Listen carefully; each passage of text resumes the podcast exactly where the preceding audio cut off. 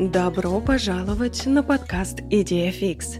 Меня зовут Карина, а это эпизод под моим любимым номером 14, в котором я вам расскажу непростую историю простой девушки. Гвендолин Элейн Фогл родилась 15 декабря 1951 года в городе Оранжберг, штат Южная Каролина – Элейн, а именно так ее все называли, в детстве была пацанка, хоть я и не люблю это слово.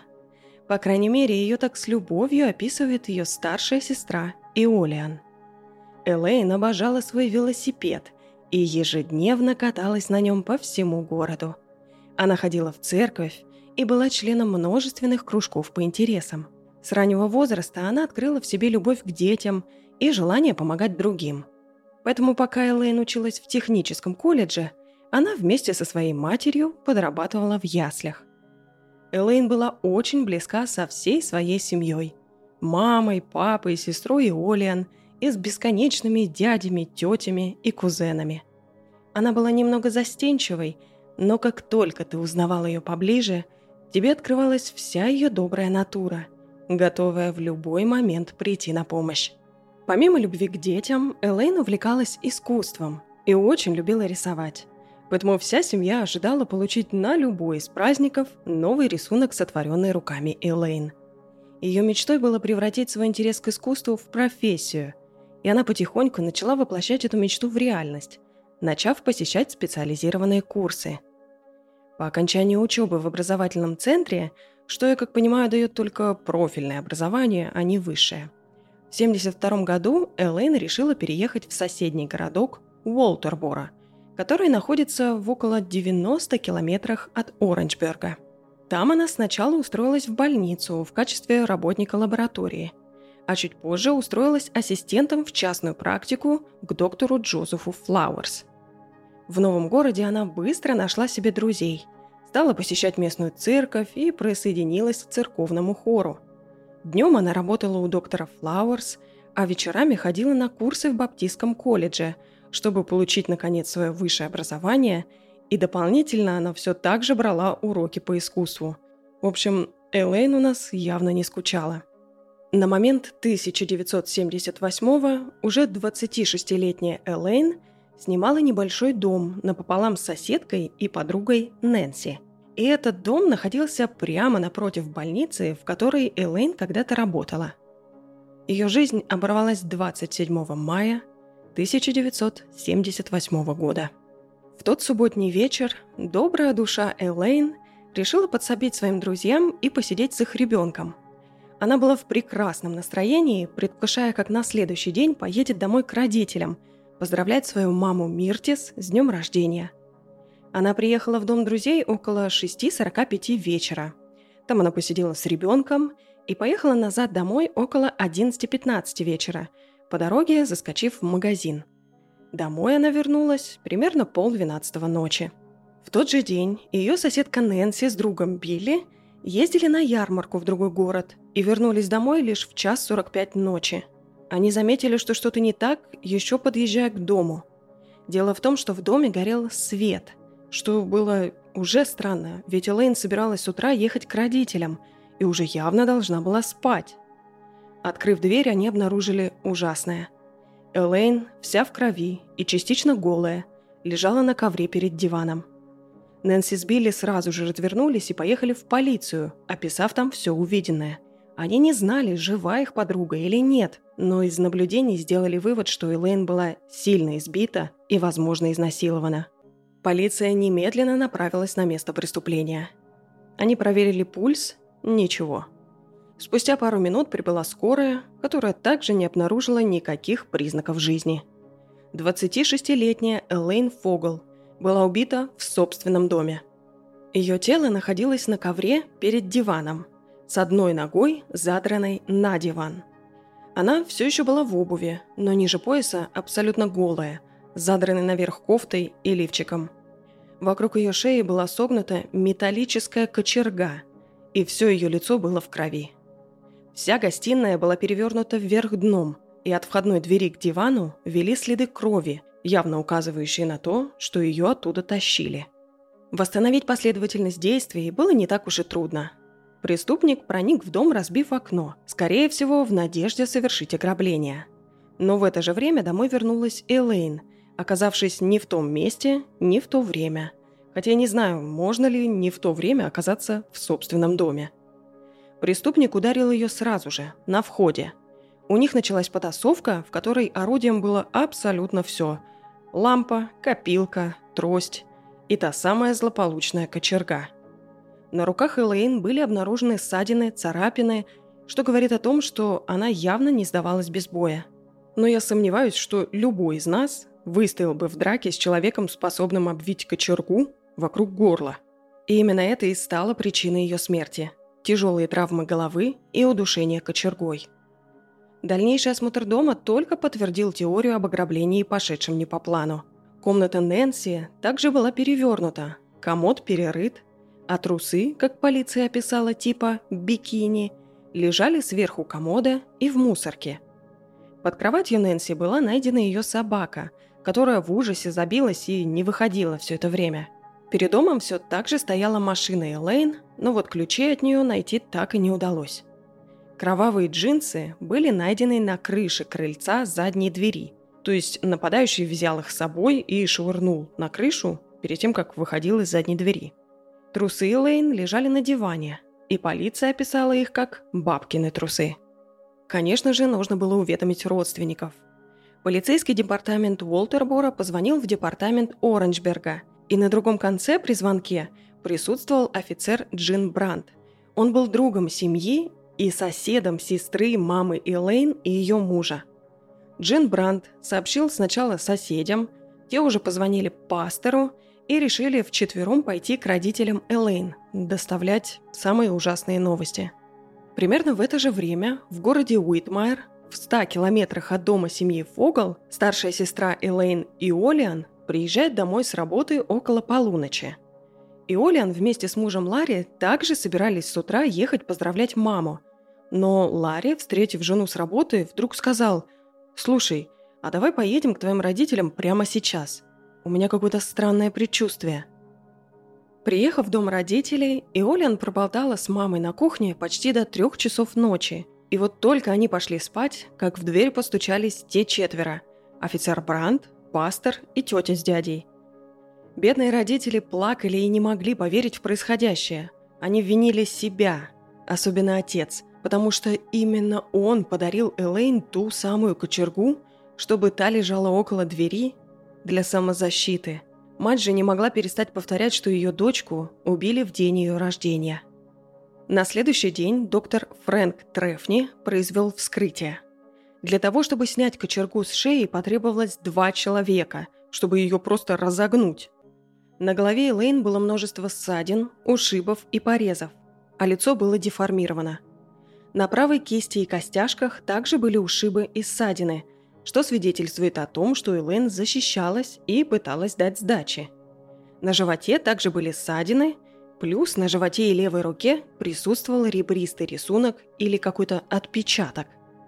Мазки обнаружили присутствие сперматозоидов, и образцы спермы были собраны в соответствующие контейнеры. Помимо этого, с тела были собраны образцы лобковых волос, частички из-под ногтей, ну и, конечно же, кочерга. Изначально делом занялся местный полицейский департамент, и именно они проводили первоначальное расследование и документирование всех доказательств. Но они быстро поняли, что им понадобится помощь, и запросили ее у организации под названием «Подразделение правоохранительных органов Южной Каролины». В английской аббревиатуре эта организация называется SLED, поэтому для простоты я ее и буду так называть. След специализировался на лабораторных исследованиях, анализе доказательств, экспертных тестированиях и всему такому подобном. Так, 30 мая на стол заведующей фотолаборатории СЛЭД лейтенанта Риты Шулер впервые попала пленка с места убийства Элейн Фогл. Шулер начала проявлять снимки и сразу же почувствовала какую-то необъяснимую связь с погибшей. И я думаю, мы все знаем это чувство – когда достаточно одного только взгляда на человека или, например, его фотографии в соцсетях, когда становится понятно, что ну вы бы с ним поладили, и это как бы ваш человек. Вот примерно так и ощутила себя Рита Шулер, глядя на фотографии с места преступления. Они с Элейн имели похожий стиль в одежде. На ногах Элейн остались такие же лоферы, что носила Рита. Полицейские обязаны запечатлеть все место преступления. И Рита рассматривала, как на полках в доме Элейн лежат знакомые, но совершенно рандомные штуки, типа взбивалки для масла или устройства, очищающего кукурузу. Обе они были приблизительно одного возраста, обе из Оранжберга, обе в начале карьеры пошли работать в медицинскую сферу. Кейс Элен Фогл застрял в голове лейтенанта Шулер как никакой до этого. Она проявила все снимки, среди которых был отпечаток руки, пальцев – а также след от ботинка, оставленный кровью на полу. Сравнив узор ботинка, удалось понять, что тот ребристый отпечаток на животе и руке Элейн совпадали. Вероятно, убийца наступил ей на живот, когда сжимал вокруг ее горла кочергу. И в 1978 году, помимо цифровых камер, как мы уже поняли, не было еще и ДНК-тестирования. Все, что они могли узнать из крови, было лишь ее тип и резус – а также не было и сформированной базы для отпечатков пальцев. Все отпечатки сверялись вручную с подозреваемыми. 1 июня история дошла до прессы, и в местной газете вышла статья под заголовком «Полиция ищет убийцу женщины». В ней правоохранители обратились к народу, чтобы те предоставили любую информацию в обмен на вознаграждение в тысячу долларов. Но на этот момент у полиции уже был главный подозреваемый на котором они сфокусировались уже на следующее утро после убийства. 23-летний Роналд Аллен жил вместе с женой и ребенком в трейлере буквально за углом от дома Элейн. Аллен занимался ремонтом машин прямо у себя во дворе, хотя я не знаю, есть ли у трейлера двор, конечно. Но, в общем, там, помимо ремонтов, он еще ежедневно занимался спортом и был 180 сантиметров роста и 110 килограмм веса – в общем, вполне себе подходящим под описание человека, способного согнуть кочергу. Полицейские допросили и Роналда, и его жену, но те сказали, что никогда не были знакомы с Элейн, несмотря на то, что жили очень близко. Жена Рона сказала, что муж ее ночью явно никуда не выходил, потому что трейлер у них крошечный, и Рон спит у стенки. То есть, чтобы ему встать, ему надо было перелезть через жену, а это бы ее разбудило – Зато утром, собираясь на работу, Френ, жена Рона, увидела, как снаружи у их крана с водой стоит и умывается черный мужик без футболки. Ну и для справки, семья Аллен были белыми. Почему я это уточняю, вы узнаете чуть позже. Детективы собрали всю обувь из трейлера и сравнили с отпечатками с места преступления. Ничего не совпадало.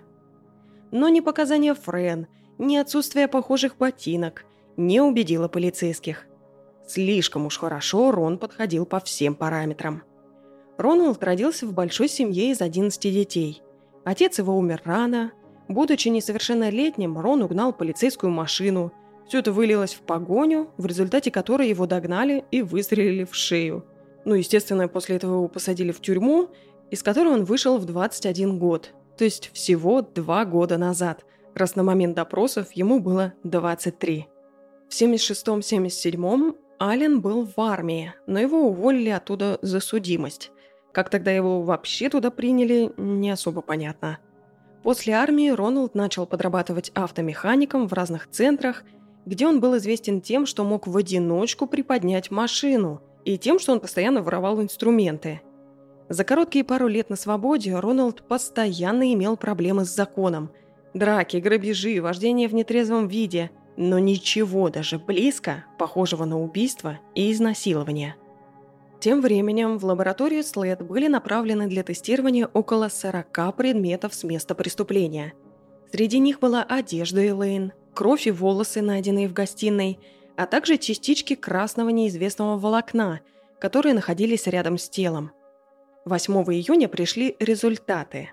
Вся кровь, найденная в доме, была первой положительной – но на вскрытии уже было выяснено, что первая положительная была у Элейн, так что имение в арсенале лишь возможность определения группы и резуса абсолютно ничем не помогло расследованию. Первая положительная группа крови является самой распространенной на Земле, ей обладают около 40% населения. Поэтому с равной вероятностью в доме могла быть кровь только Элейн, или у преступника тоже была первая положительная, и они, допустим, смешались, и в итоге все равно получилась первая положительная. Волосы по результатам тестирования оказались принадлежащими белому человеку, плюс пара белых волосков собаки, которая, как мы уже поняли, жила в доме. Опять же, без ДНК все было просто очень-очень сложно. Из всех возможных предметов можно было выжать только их базовые характеристики. Это волосы белого человека, а эти черного, а эти, может быть, собачьи – с красными частичками ткани лаборатория вообще не разобралась и объявила их происхождение неизвестным. Что же насчет спермы, собранной в контейнер? Ее на тот момент вообще еще не довезли и зарегистрировали в системе SLED лишь 5 июля. То есть на данный момент у полиции было ровно сгулькин нос в качестве доказательств, плюс нездоровая фиксация на Роналде Аллене. Но его поведение этому только способствовало. Спустя пару недель после убийства в участок позвонил бывший начальник Алина и сказал, что вообще-то тот уволился еще в апреле, но за день до убийства Рон пришел в мастерскую, увидел там Форд Гранд Торино и сказал, что собираются его купить. А на следующее утро, когда весь город жужжал новостями об убийстве, начальник приезжает на работу и обнаруживает, естественно, что никакого Форда там больше нет – Машину нашли шесть недель спустя в Теннесси вместе с Алином. Покрышки на Форде были лысые, а внутри все завалено пивными банками. В общем, явно Ален хорошо так покатался, провел время, но, опять же, для полиции Уолтербора это не давало никаких поводов для его ареста, и тем более по делу Элейн. И хоть полиция и была уверена, что убийца 100 про Рональд Аллен, они не прекращали свое расследование – продолжая интервьюировать подозреваемых, как рандомных, так и, например, бывшего жениха Элейн. У всех были взяты отпечатки пальцев, но никаких совпадений не было. Семья также не сдавалась и пыталась помочь всеми известными им способами. Например, мать Элейн связалась с гадалкой, которая сказала, что, мол, нападение было связано с наркотиками, и никто не планировал изначально убивать Элейн. И в принципе эта теория недалеко ушла от изначальной версии полиции. Они думали, что нападавший, вероятно, проник в этот дом не случайно, ожидая найти там какие-нибудь препараты. Уолтерборо – это небольшой городок, в котором все знали Элейн. Если не все, то многие знали ее и где она работает. Поэтому, может, убийца думал, что у ассистента доктора будет дома какая-нибудь запрещеночка. Миссис Фогл задокументировала весь разговор с предсказательницей и принесла пленку в участок. Но полицейские сказали, что это все ерунда и что они в такое не верят. Тогда миссис Фогл предложила послать дело дочери на ТВ, в какую-нибудь передачу, где раскрывают преступления. Но и на это полиция отказала, мол, это тоже нам ничем не поможет. Помимо родителей и сестры, также пытались помочь все остальные родственники – Например, двоюродная сестра Элейн Ванда недавно вышла замуж за Дэвида Симпсона. Дэвид только что закончил свое юридическое образование и решил устроиться в администрацию Уолтербора только ради того, чтобы быть поближе к делу и полиции. И сначала детективы приняли его с распростертыми объятиями. «Да-да, Дэвид, мы будем очень рады, если вы будете нам помогать, мы будем вам все рассказывать». Но на этом их энтузиазм закончился – Дэвид каждую неделю приходил в участок, но его просто там мягко посылали, что ничем он в этот момент помочь им не может. Дело Элейн Фогл пролежало в участке 6 лет, прежде чем туда внесли хоть какие-то новые записи. В марте 84-го заключенные в местной тюрьме начали болтать, что якобы знают, кто убил девушку в 78-м. Сначала двое зэков намекали, что это они сами ее убили, а потом начали приплетать еще несколько имен возможных нападавших. К сожалению, при расследовании выяснилось, что с большей вероятностью эти двое просто врут. И никаких связей, ни непосредственно вот этих двоих заключенных, ни имен, которые они называли, с местом преступления Эйлейн не было. Да и в принципе это вообще очень частое явление, когда заключенные берут на себя ответственность за абсолютно рандомные дела, и особенно те, что когда-то появлялись в прессе. Делают они это, чтобы им скостили срок или просто дали какие-нибудь плюшки в тюрьме за предоставленную информацию. Но и особо отбитые делают это чисто ради увеличения своего послужного списка и чтобы, я не знаю, другие языки их больше боялись или уважали. Итак, ввиду отсутствия новых улик, в июле 85-го, 7 лет после убийства, дело Элейн Фогл было закрыто. И закрытое дело – это, конечно, не прям приговор – потому что при обнаружении новой информации дело могут легко назад открыть. Вот только это значит, что вряд ли кто-то будет вот эту новую информацию искать. Полиция уделяет куда меньше внимания так называемым холодным или замороженным делам, что уж говорить об официально закрытых. Снова что-то начало двигаться только в 90-х, когда в судебную экспертизу начали внедряться новые техники и методы. Так, 11 лет после убийства в 89-м был составлен психологический портрет нападавшего на Элейн. И я вам сейчас зачитаю просто список, как это написал так называемый эксперт. Первое. Это был белый мужчина, хотя этот вывод был сделан больше из тестирования волос, нежели поведения.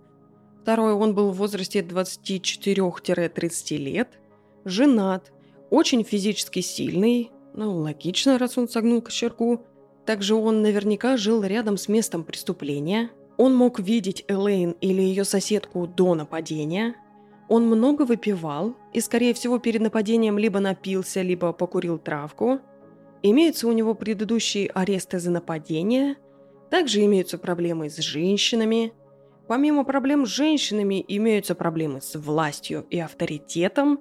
То есть он не мог стерпеть то, что Элейн дала ему сдачи – он не посещал похороны и, скорее всего, уехал из города в течение нескольких месяцев. Ну и, наконец, где бы он ни был, с большей вероятностью он продолжает нарушать закон и, скорее всего, провел большую часть последних 11 лет в тюрьме. Также эксперт сделал несколько просто рандомных пометок. Проникновение в дом через окно, в нападении были использованы в качестве орудия все, что попало под руку, кочерга изначально находилась у входной двери – у Элейн на руках присутствуют так называемые защитные раны. Нападение происходило только в гостиной. Трусы бабкиного типа на диване. Комната соседки была перевернута, ящики открыты, трусы типа бикини были брошены на комод и в мусорку. Ключи от машины не найдены, но машина стоит возле дома.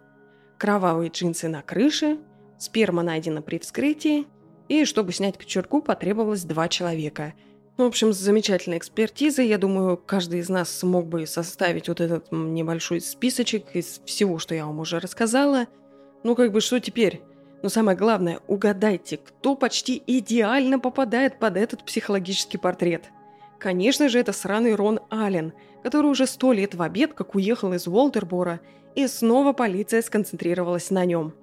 Но, как мы уже знаем, никаких прямых доказательств, уличающих Алина, у детективов не было.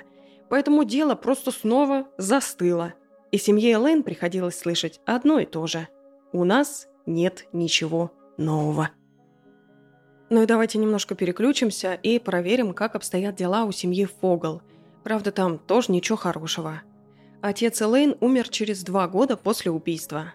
Вся семья была убеждена, что он загнал себя в могилу – от невыносимого чувства вины, что именно он подарил дочери ту самую кочергу. Мать Элейн теперь жила одна в том же доме, и 13 лет спустя судьба ее дочери чуть не повторилась с ней. В ноябре 91-го, около полуночи, миссис Фогл услышала голос на улице. Она подошла к окну, чтобы выяснить, что происходит, и видит, что снаружи во дворе стоит черный мужик. Он увидел миссис Фогл в окне и крикнул ей «А у тебя там есть пистолет?» Миссис Фогл говорит «Да, есть». А мужик отвечает «Но у меня тоже есть». Вот и поговорили, в общем-то. Бедная миссис Фогл бежит к телефону. Но в 91-м, естественно, к домашнему она бежит, только чтобы обнаружить, что он не работает, и провод был перерезан снаружи.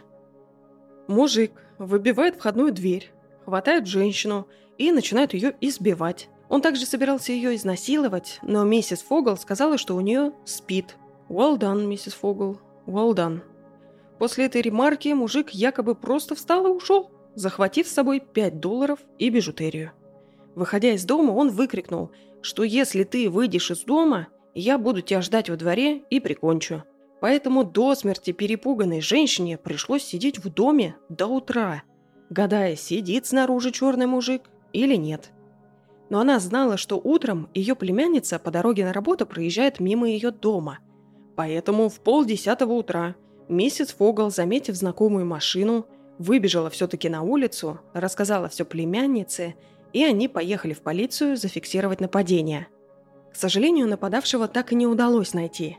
И до конца своих дней миссис Фогл гадала, был ли это тот же самый человек, что убил ее дочь, или нет.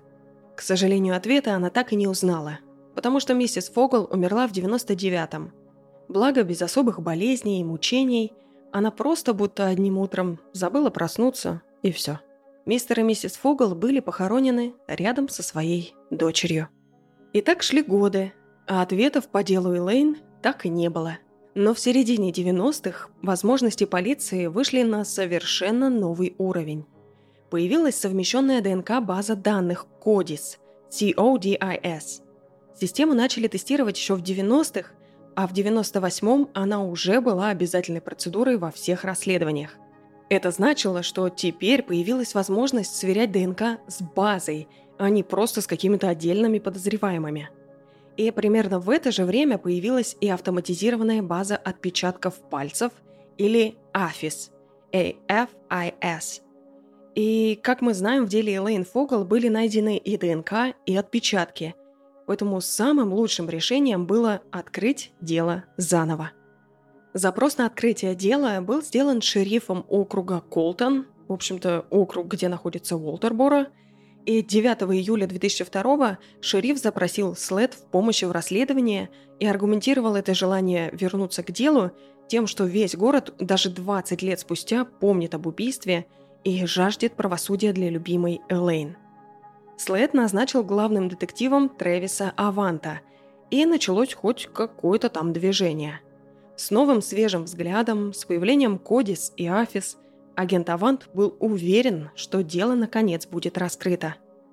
Первым делом Авант, конечно же, пошел искать Рона Аллена. Кого же еще? Выяснилось, что Аллен проживал теперь в Теннесси. Авант звонит в местное бюро расследований. «Здрасте, здрасте, а можно мне, пожалуйста, ордер на сбор ДНК у Аллена?» А ему говорят, что да, можно. Вот только Аллен пару дней назад как умер и уже был похоронен. Но мы там посмотрим, что можно сделать. В итоге обнаружилось, что при вскрытии патологоанатом взял у Алина аж две пробирки крови на анализ, чтобы выяснить причину смерти. Поэтому эксгумировать никого не пришлось, и местное бюро поделилось одной пробиркой со СЛЭД. 19 августа агент Авант поехал в Теннесси забирать пробирку и заодно решил провести интервью с братьями Роналда Аллена.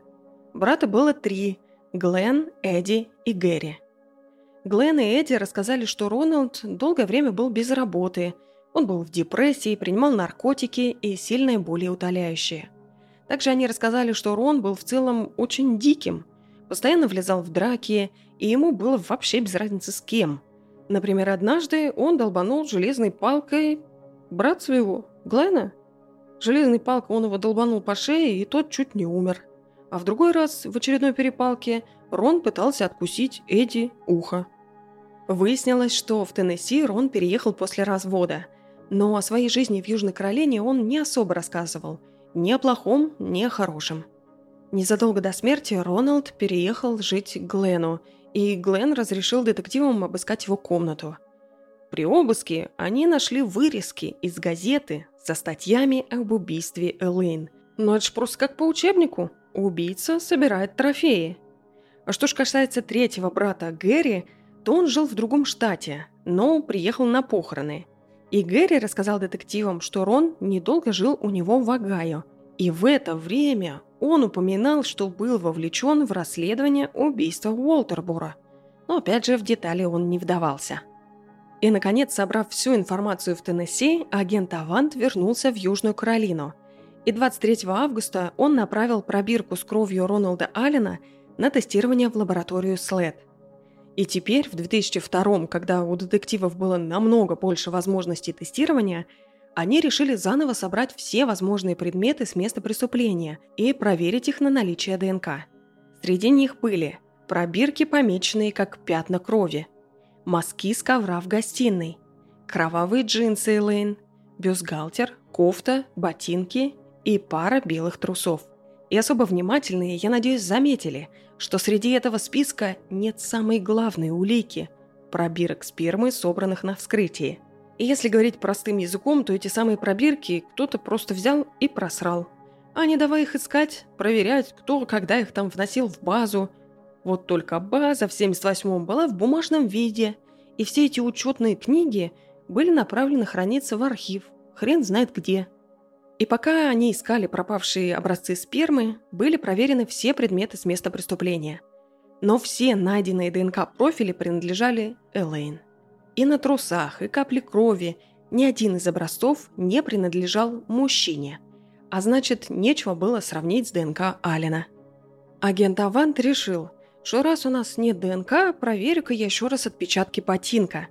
Он прихватил с собой пару ботинок из дома Глена и отправил их на сравнение. Размер был одинаковый, но рисунок подошвы не совпадал. Правда, я не знаю, что они вообще ожидали, кто будет носить одни боты 20 лет. Более того, покажите мне ту самую обувь, которая все эти 20 лет проживет. Ну ладно. В это же время, пока Ван тестировал все подряд, в полицию позвонила женщина и сказала, что работает физиотерапевтом в больнице – и якобы, когда та проходила обучение, ее поставили в пару к Френ Аллен, чтобы та была ее наставником и показывала, что там и как делать. Френ, я напоминаю, это жена Рона Аллена. Так вот, якобы, когда эта анонимная женщина была подопечной у Френ, та ей раскрылась и поведала, что, возможно, ее муж по кличке Медведь убил Элейн. Якобы, в тот день Роналд вернулся домой рано утром, да еще и с расцарапанным лицом. Но Френ никому не сказала, потому что боялась, что Рон и с ней что-нибудь сделает. С какого перепуга она тогда решила рассказать это какой-то рандомной коллеге, непонятно. Тем более, что по словам самой звонившей, они с Френ никогда не были подругами. Лейтенант, который слушал всю эту историю, тоже был настроен скептично. Хотя бы потому, что кличка Алина была «Молоток», а не «Медведь». И он это прекрасно знал. Но лейтенант все равно все задокументировал и приложил к делу. Спустя пару месяцев, когда детективы получили все результаты из лаборатории, новые показания братьев и вот это вот все, они написали новый отчет по делу и отправили с ним к прокурору. От прокурора они хотели, чтобы тот закрыл дело. Якобы вырезки из газет, найденные в комнате Алина, это явные трофеи. Ботинки совпадают по размеру, ну и что, что не по рисунку? Братья говорят, что он был бешеный. Да и вообще, Роналд Аллен был главным подозреваемым 78 -го года. Значит, это точно он? Ну а раз он умер, то судить-то уже некого. Поэтому давайте просто закроем дело, сколько же можно-то уже. Прокурор на это все посмотрел и сказал, да нет, тут нет ни единого доказательства, связывающего Алина напрямую с убийством. Поэтому идите-ка вы в жопу, ребята, закрывать я ничего не буду. И какая же умница этот прокурор, к сожалению, у меня нет его имени, а так бы я, конечно же, его сказала, так, чисто для уважения. К этому времени лейтенант Рита Шулер, та самая, кто изначально проявляла фото с места преступления и почувствовала связь с Элейн, она уже ушла на пенсию. Но даже не имея больше полного доступа к материалам лаборатории, она продолжала интересоваться у коллег, как там продвигается дело и что там нового. После ухода из органов Шулер начала писать книги, ну, true crime, естественно. И параллельно она решила, раз дело снова заморозили, спустя уже больше 20 лет, она ничего не теряет, если сама попробует его раскрыть. Но если и не раскрыть, то хотя бы там раздобыть новую информацию, хоть и спустя столько лет. И никакого неуважения к Рите Шулер, потому что она вообще тут просто сбоку припека и она не обязана никогда была вообще расследовать это дело. Поэтому один ее интерес сквозь года и желание помочь уже стоит многого. Но все-таки не стоит думать, что Шулер прям решила раскрыть это дело и пошла его раскрывать. Процесс пошел лишь 29 лет после убийства. В июле 2007 -го. Шулер скопировала со своим другом и коллегой по слэт-капитаном Дэвидом Колдуэллом и они нашли адрес сестры Элейн. Шулер написала Иолен письмо, рассказала, что работала над делом ее сестры еще в 78-м, почувствовала связь, пронесла это дело с собой В голове сквозь вода, тыры-пыры. И Шулер хотела написать о деле Элейн в своей новой книге. И она бы была благодарна, если бы семья предоставила ей какую-то любую информацию. В конце июля Иолиан наконец ответила. Она ответила, что рада и благодарна Рите, что та до сих пор помнит об ее сестре – и Олиан, и все оставшиеся в живых родственники с радостью помогут вспомнить какие-то детали и просто расскажут об Элейн. Потом Шулер приехала к Иолиан домой, и это положило начало их близким отношениям. И Олиан, помимо того, что была полна благодарности, так еще и сразу подметила, что Рита была очень похожа на ее сестру. И если бы не знать, то они могли бы запросто сойти за сестер Рита с Элейн – и точно стали бы лучшими подругами. И Олиан рассказала Рите про детство, показывала фотографии. Она рассказала ей все, что могла, помимо самого дня преступления, потому что, как известно, ее просто там физически не было. И Олиан приглашала Шулер на семейные посиделки, на ежегодный отпуск на пляже. Они поздравляли друг с друга с праздниками и посылали открытки. И если честно, я думаю, именно это отношение Иолиан к Рите – и подтолкнула ее по-настоящему начать что-то расследовать. Хоть сама Шулер и пишет, что она была заинтересована в кейсе с самого начала, но она ничего не делала. И опять же, она ничего и не должна была делать. Но вот именно после теплого отношения всей семьи Лейн Шулер начала прям действительно куда-то двигаться. Двигаться, правда, ей мешало то, что она была в отставке, а значит, у нее больше не было никаких привилегий работника органов – она не могла пойти в слэт и начать ковыряться в деле. Она не могла делать никаких запросов.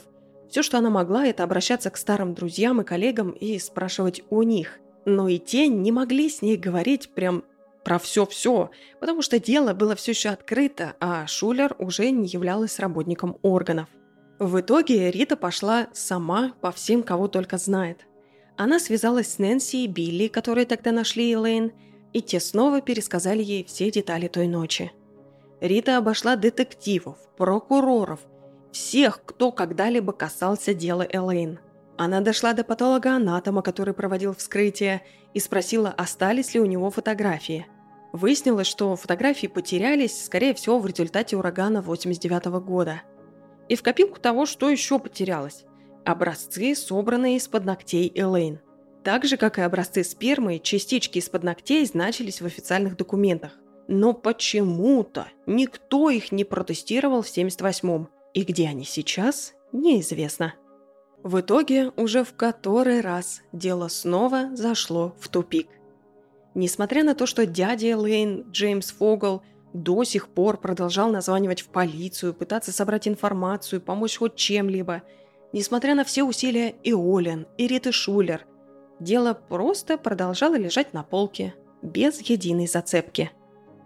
В начале 2009-го Шулер выпускает новую книгу «Сборник убийств в Южной Каролине» и посвящает Элейн последнюю главу. За этим в феврале местная газета делает статью про книгу и про дело Элейн. А в марте газета города Оранжберг, родного города Элейн и ее родителей – делает большой выпуск на первой полосе про три разных убийства, связанных с Оранжбергом, включая дело Элейн. Так, спустя 31 год дело снова получает огласку, и в полицию начинают поступать звонки с новой информацией. Но вся информация оказывается, как всегда, абсолютно бесполезной. Потом в 2010-м Слэт организовывает специальный отдел по замороженным делам. Он делает страничку на Фейсбуке со списком дел – и Кейси Лейн там под номером один. Шулер это все увидела, обрадовалась и давай звонить в след. Она рассказала про свою связь с делом, про пропавшие образцы, про целую комнату с доказательствами в полиции Уолтербора, куда ее не пускают, опять же потому что она не агент органов. И в целом она передала им всю имеющуюся у нее информацию. В августе 2010-го в местной газете снова выходит статья об Элейн, на этот раз с заголовком «След обрабатывает ДНК из дела 32-летней давности». И чуть позже Шулер столкнулась в магазине с агентом из отдела по замороженным делам. И этот агент рассказала, что, возможно, След обнаружили новые результаты из старых образцов. И все это опять такими вот этими полунамеками – потому что Шулер не работает в органах. Ну и не опять так снова. Вскоре отдел по замороженным делам расформировывают, и дело Элейн отправляется дальше пылиться на полку. И я ощущаю себя в этом выпуске как осел с морковкой, который вот идет за ней, а догнать все не может. Но ничего, последний рывок, и морковка моя. 27 мая 2015 года, на 37-ю годовщину смерти сестры, Иолиан в очередной раз перечитывала главу из книги Шулер. Но в этот раз она отчетливо почувствовала, как Элейн шепчет ей «Не забывай про меня, сестра». И Олиан где-то подгорела, и она давай в тысячный раз названивать в полицию, чтоб те хоть ну что-нибудь ей нового сказали. В 37 лет-то можно один раз что-нибудь нового сказать. И выяснилось, что в департамент пришел новый детектив – капрал Джин Джонсон. И он уже занимается делом Элейн. А более того, коллега Джонсона дал ему почитать копию книги Шулер. Тот оценил, как Рита оставалась верна этому делу даже спустя столько лет, что предложил ассистировать ему в раскрытии дела Элейн. Рита, естественно, согласилась. И, наконец, это означало, что ей снова вернулись все ее полномочия, и она могла изучать собственноручно все доказательства вдоль и поперек днем и ночью, что она вместе со своим новым партнером и сделала. Первым их открытием было, что в 2010-м действительно нашли новую ДНК. Когда отдел по замороженным делам заново тестировал все доказательства, они обнаружили смесь ДНК на трусах Элейн. Первый профиль ДНК принадлежал, естественно, Элейн, а второй – неизвестному мужчине. Неизвестная ДНК было, наконец, внесено в базу Кодис, но никаких совпадений не было. Ну и помимо того, что это значит, что мы не знаем еще, кто убийца, это еще и значит, что спустя 32 года, еще в 2010-м, След выяснили, что Рон Аллен не является убийцей. И, и они никому об этом не сказали. И опять же, это, ну, как бы не то, что они прям должны были мне вот лично сейчас позвонить и вот это сказать. Но ну, хотя бы ради приличия могли бы там в какой-нибудь сраной газетенке это упомянуть. Я не знаю, по старой памяти. Они 32 года думали, что это один мужик, и в итоге случайно выяснили, что это не он. Ладно. Дальше Джин Джонсон пошел перепроверять всех потенциальных подозреваемых заново. Первым стал экс-жених Элейн – Объявление об их помолвке вышло в газетах 27 мая 1976 года, ровно день в день за два года до убийства. Странное совпадение, да? Капрал нашел жениха и попросил разрешения взять у него образец ДНК. А жених сказал «Не, а я не хочу. Обращайтесь к моему адвокату». И я думаю, у многих уже тут кровь забурлела, пошла логическая цепочка. Но нет, это опять морковка, а мы тут все ослы. Джонсон позвонил адвокату жениха, сказал, что мы никого не подозреваем, просто хотим взять ДНК, чтобы исключить его из списка. И жених такой, ну раз исключить, то берите. Капрал заново проверил тех зэков, которые утверждали, что были вовлечены в убийство. Он перепроверил имена всех подозреваемых в списках, нашел их и взял у них ДНК. И пока Джонсон и Шулер ковырялись в деле и пытались перепроверять все возможные улики, в местной газете снова выходит статья под заголовком «Новые глаза. Старые убийства». Ну, очевидно о том, что за дело Элейн Фогл взялись новые детективы. И спустя пару дней после выхода газеты в полицию начали поступать звонки. Сначала позвонила женщина из Флориды и сказала, что в 78-м она жила у Уолтербора – и она помнит, что один полицейский, который был помолвлен на другой сотруднице полиции, был, так сказать, заинтересован в Элейн, и что самое главное, этот полицейский уехал из города почти сразу же после убийства. Потом другой человек звонит и говорит все то же самое, называет имя того же полицейского и опять же, что тот покинул город. Потом третий звонок и тоже имя. И как там поживает наша морковка? Джонсон пошел спрашивать по участку, кто знал этого мента, и выяснилось, что это был плохой мент, который неоднократно нарушал устав, а также он был задержан за связь с несовершеннолетним ребенком. На данный момент он все еще жив-здоров, но недавно умер его отец, и поэтому он ухаживает за матерью. Ну и самое интересное, в базе есть его отпечатки, но нет ДНК. И, может быть, поэтому из Кодиса до сих пор нет совпадений. Офицер, который все это Джонсону рассказывал про плохого мента, также предложил свою помощь в изъятии ДНК. Он просто пошел его в офис, взял мусорку и достал из нее жвачку, пожеванную плохим ментом. И не успели Джонсон Шулер заняться этой жвачкой, как начали происходить новые странности. Позвонил Билли О'Брайент, опять же тот, который нашел Элейн. И Билли сказал, что получил письмо с обратным адресом в Джорджии. В письме лежала вырезка из газеты с фото Элейн и записка «Ты знаешь, кто это сделал. Скажи правду».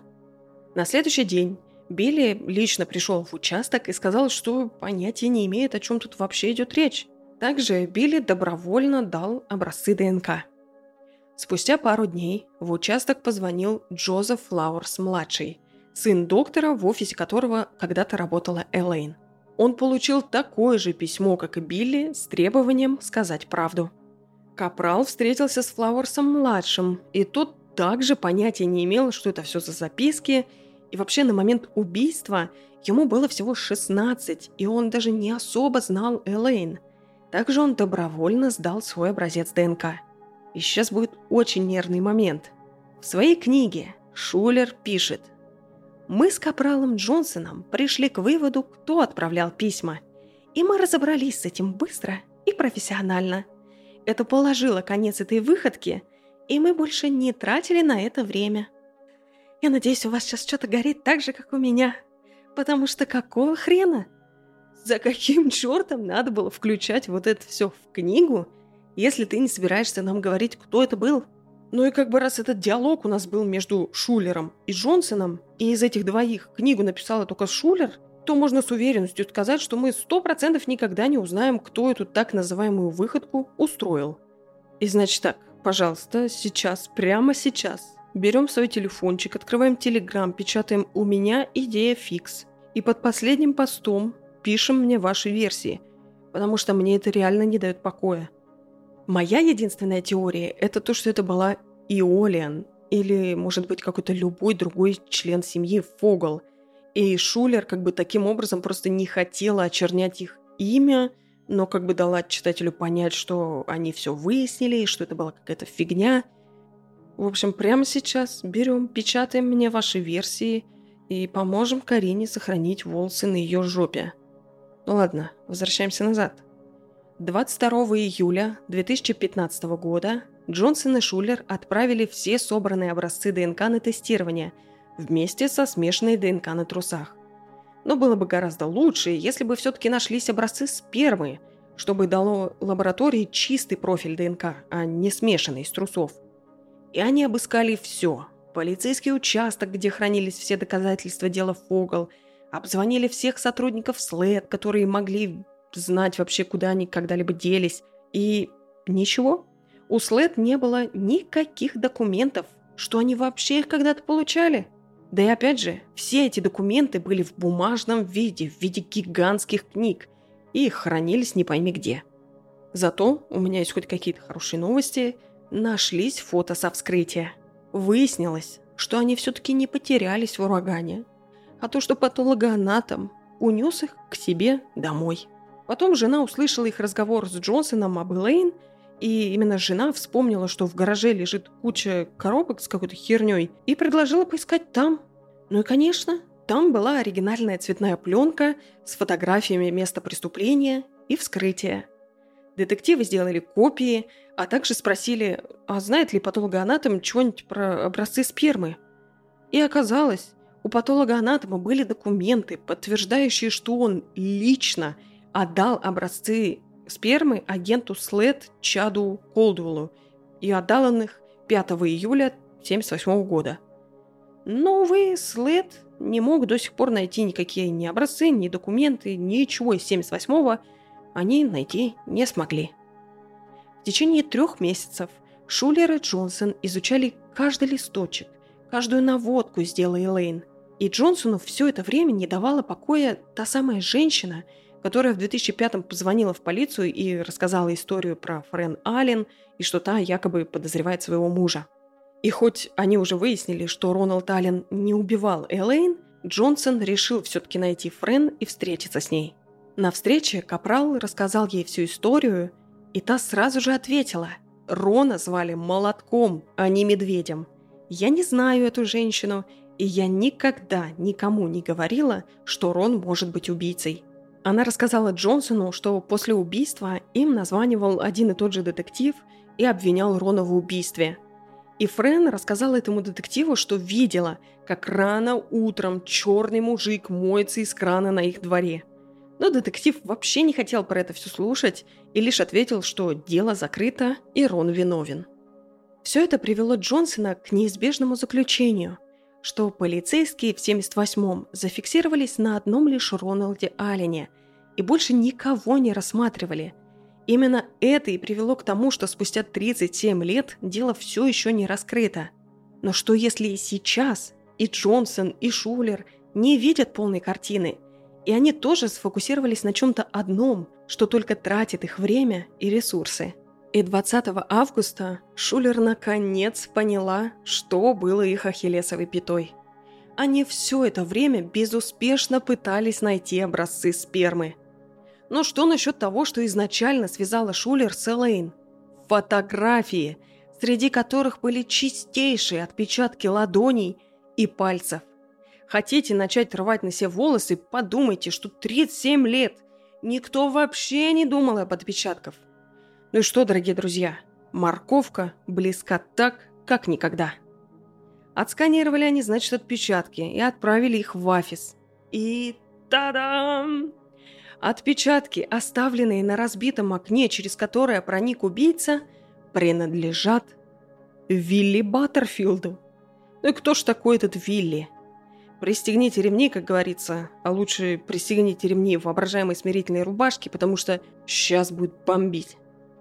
Капрал Джонсон видит имя Баттерфилд и понимает, что он уже с ним сталкивался.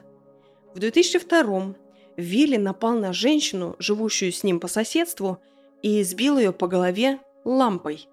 Ничего не напоминает. И в момент атаки он приговаривал, «Если ты не будешь делать, как я скажу, я убью тебя я одну-то уже убил. И когда полицейские приехали на вызов женщины, Баттерфилд решил пройтись мимо этого дома, в котором уже были копы, и благо полицейские его заметили и решили допросить. А при ближайшем рассмотрении увидели, что на джинсах и усах Баттерфилда были капли крови. Капрал Джонсон, который был детективом в офисе шерифа округа Колтон на тот момент, лично взял у Баттерфилда образцы крови с усов на анализ и отправил их в след. Ну и понятно, что результаты пришли, что кровь на усах принадлежала жертве, а значит Баттерфилд на месте преступления был. Мед вот купил, по усам текло, в рот не попало. Sorry. Джонсон и Шулер начали изучать полицейский файл на вилле Баттерфилда, и помимо нападения в 2002 там было что еще почитать.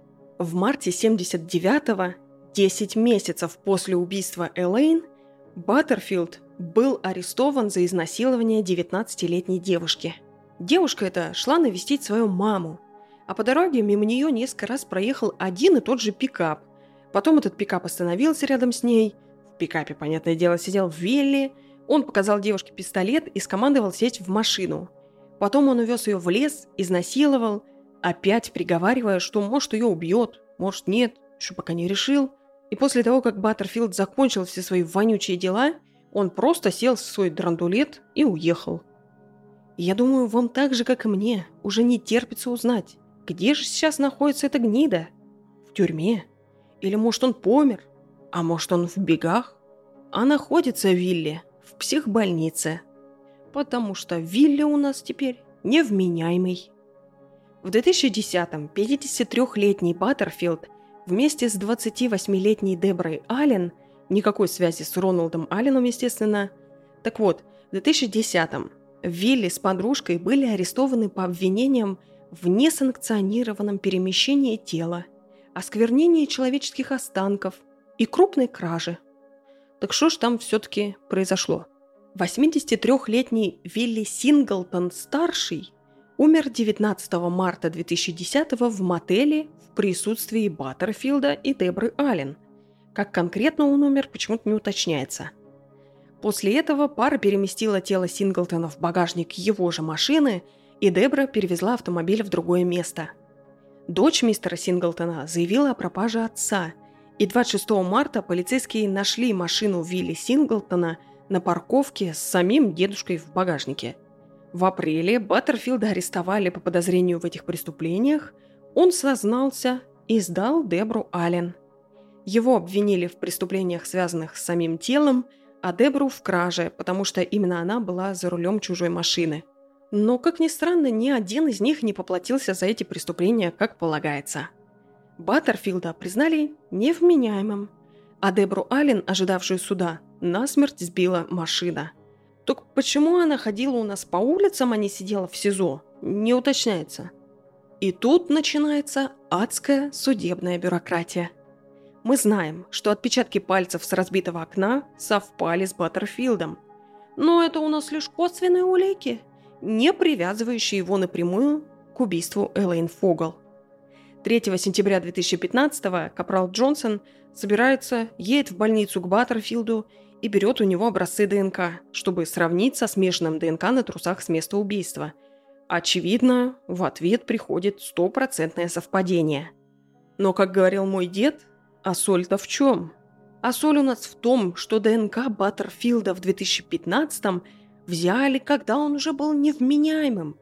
И это могло снизить шансы с уверенностью закрыть дело и признать убийцу убийцей. Эту проблему они решили тем, что сверили образцы ДНК с трусов не с образцом 2015 года, взятым Джонсоном уже в дурдоме, а с образцами из 2010, когда у Баттерфилда взяли ДНК при аресте и еще у него взяли отпечатки пальцев. И вот эта информация помогла сохранить мне хоть немножечко волос на моей голове и жопе, которые я потеряла, думая, что 37 лет полиция тупо не проверяла отпечатки с места преступления. То, что они их не проверяли, это у нас факт. Но также факт, что даже если бы они их и проверяли, и если бы они их вбили в офис, то совпадений не было бы до 2010 года. Ну а если бы 53-летний Баттерфилд не сувал дедов в багажнике или лучше скрывался, то совпадений бы вообще никогда не было. Но это, к счастью, уже другая история. Итак, 1 декабря 2015 года Рита Шулер покупает две красные розы и едет к Иолиан. Наконец, спустя 37 лет семья Фогл смогла найти ответы, которых им так не хватало. 2 декабря начальник полиции выступил с пресс-релизом, выдвинув Вилли Баттерфилду обвинение в убийстве, изнасиловании и ограблении со взломом. Но, к сожалению, так как Баттерфилд уже был признан невменяемым и уже находился в психбольнице с 2012 года, все эти обвинения, что в лоб, что по лбу. Его невозможно формально приговорить, невозможно его посадить в тюрьму, Надели ему в больнице монитор на ногу для отслеживания, да пообещали, что если когда-нибудь он будет признан вменяемым, то будет осужден по всей строгости закона. Ага. Но все мы понимаем, что в этом возрасте, когда ему уже там за 60, или не знаю, сколько ему там, 65 плюс, вряд ли он когда-нибудь уже придет в себя и пойдет из больницы в тюрьму. Правда же? Ну и вот так. Я вас почти час вела за морковкой, а морковка и та оказалась куском говна. Не правда ли? Но я считаю важным освещать и такие кейсы, где нет суперсенсации, по которым не снимут новую документалку Netflix, и Элейн Фогл не будет играть какая-нибудь Маргу Робби. Но это жизнь. И зачастую ужас убийств совмещается с ужасом хреновой работы полиции. В какой стране мы бы ни находились. Полиция, которая почему-то 37 лет – искала у нас белого мужика. С какого хрена они решили, что убийца должен быть белым? Этому не было никаких доказательств. Полиции, которая 37 лет не пробивала отпечатки пальцев. Полиция, которая теряет важнейшие доказательства в виде ДНК еще на этапе их получения. И теряет она эти доказательства даже не потому, что это какая-то коррупция, не потому, что они выгораживают какого-то плохого мента. Это, конечно, плохо, но это хотя бы какое-то объяснение. А здесь объяснение лишь одно. Это просто тупой человеческий распиздяйский фактор. И все. И вот если прямо сейчас, в эту секунду, ко мне вломится какой-нибудь Вилли Хуили и отпиздит меня лампой, В 99% случаев я стану таким кейсом, в котором не будет феноменальной работы детективов, про который никто не будет записывать мейкап и true crime, потому что не будет там какой-то супер кульминации, потому что это не будет супер интересно, потому что там не будет смачных деталей, а просто убили человека. Подумаешь.